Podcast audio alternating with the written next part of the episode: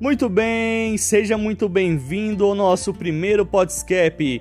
Você é meu convidado especial aí para o nosso primeiro programa. Esteja ligadinho aí que estamos com a programação que está demais. Estamos trazendo um grande conteúdo sobre o ciclo do nitrogênio. Meu nome é João Vitor Dias Júnior. Fica ligadinho até o final dessa programação.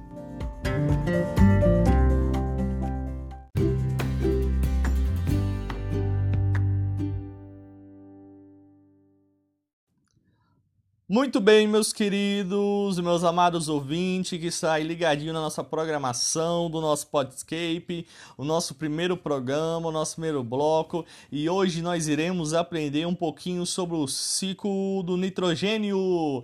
Quem aí sabe sobre o que é o nitrogênio? Para quem não sabe, o nitrogênio ele é um gás que está presente na nossa atmosfera e por incrível que pareça, ele é o maior gás presente na nossa nossa atmosfera, chegando a uma porcentagem de 78%. Isso mesmo, um valor muito alto. E nós também temos 1% da nossa atmosfera de óxido de carbono, vapor de água e entre outros gases que são liberados. E apenas 21% de oxigênio, ou seja, apenas 21 de oxigênio que a gente consegue absorver, porque é o único gás que a gente consegue absorver é o oxigênio, aquele que nós respiramos, aquele que nos faz bem, aquele que é essencial para a nossa vida. Mas peraí, o que, que nós iremos fazer com todo esse gás de nitrogênio aí presente na nossa atmosfera? Nós não podemos absorver ele, ele vai ficar aí. Ah, mas os animais conseguem absorver ele? Não. Ah, então as plantas conseguem absorver? Não também, mas calma aí. Existem alguns amiguinhos nossos que conseguem sim a fazer o processo do ciclo do nitrogênio e nós iremos aprender um pouquinho quem são esses amigos nossos que faz toda essa função as bactérias e existe três delas que fazem isso: a Rhizobio, a Azotobacter e as cianobactérias. Mas elas conseguem transformar o nitrogênio, elas conseguem fazer com que a planta consiga absorver. Calma, que não é assim não que eu vou te ensinar, meu querido. Sabe o que que acontece? As Rhizobium ou as Ortobacter ou as Cyanobactérias, ela apenas consegue fixar a, o nitrogênio na raiz das plantas, mas espera aí, não é qualquer planta não. A maioria delas são leguminosas, como por exemplo qual? A soja, o feijão, são algumas leguminosas mais conhecidas. E elas conseguem essas bactérias, elas se fixam na raiz e conseguem fixar também o nitrogênio. Fixando o nitrogênio, ele vai passar por um processo chamado nitrificação, que é o processo químico de oxidação. E sabe o que, que acontece? Quando a bactéria ela consegue fixar o nitrogênio, ele se transforma em amônia ou amônio e é liberado. Mas a planta ela vai conseguir absorver amônia? Absorve, porém a amônia ela é muito tóxica para a planta, então a planta ela não quer absorver amônia. Aí então a amônia ela se transforma em nitrito. E, ah, então ela vai absorver o nitrito. Calma aí, porque ela consegue absorver sim. Porém, o nitrito ele é muito mais tóxico que a amônia. Ah, mas espera aí, mas vai ficando mais tóxico. Calma aí. Aí sabe o que, que acontece? O nitrito ele se transforma em nitrato, NO3.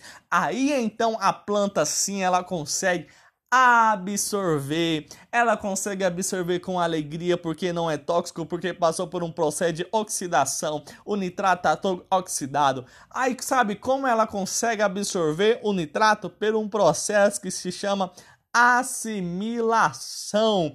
Então a planta consegue absorver através da assimilação o nitrato. E sabe como ela devolve isso para o para para o nosso planeta, para a nossa atmosfera, através da sua proteína, do ATP, do DNA e do RNA. Então, através daí a gente consegue absorver sim o nitrogênio. Então, nós devemos sabemos que passando por todo um processo para podermos absorver o nitrogênio nitrogênio. Então, recapitulando para quem não entendeu, as bactérias Rhizóbio, Azotobacter, cianobactérias, elas absorvem a, o nitrogênio? Não, ela apenas consegue fixar o nitrogênio na raiz da leguminosa. Aí então começa um processo chamado de nitrificação. Nitrasificação começa com amônia, depois de amônia se torna nitrito e depois se torna nitrato. Aí começa um outro processo chamado de assimilação, a qual a planta ela consegue sim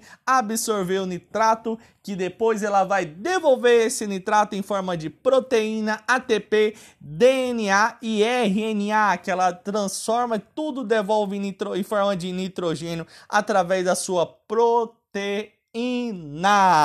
Quem entendeu aí, dá um joinha, meus amigos. Então, o que, que nós iremos fazer? Bora pensar. Se eu tenho um solo que está com muita deficiência de nitrogênio, e se eu plantar uma planta, uma soja lá, logo meu, meu solo vai começar a ficar rico em nitrogênio, porque essas bactérias elas vão conseguir fixar o nitrogênio ali na terra e passar por todo esse processo. Estamos ficando aqui mais por mais um programa que você possa nos acompanhar e nós agradecemos pela a oportunidade. Meu nome é João Vitor Dias Júnior, sou estudante de licenciatura em biologia.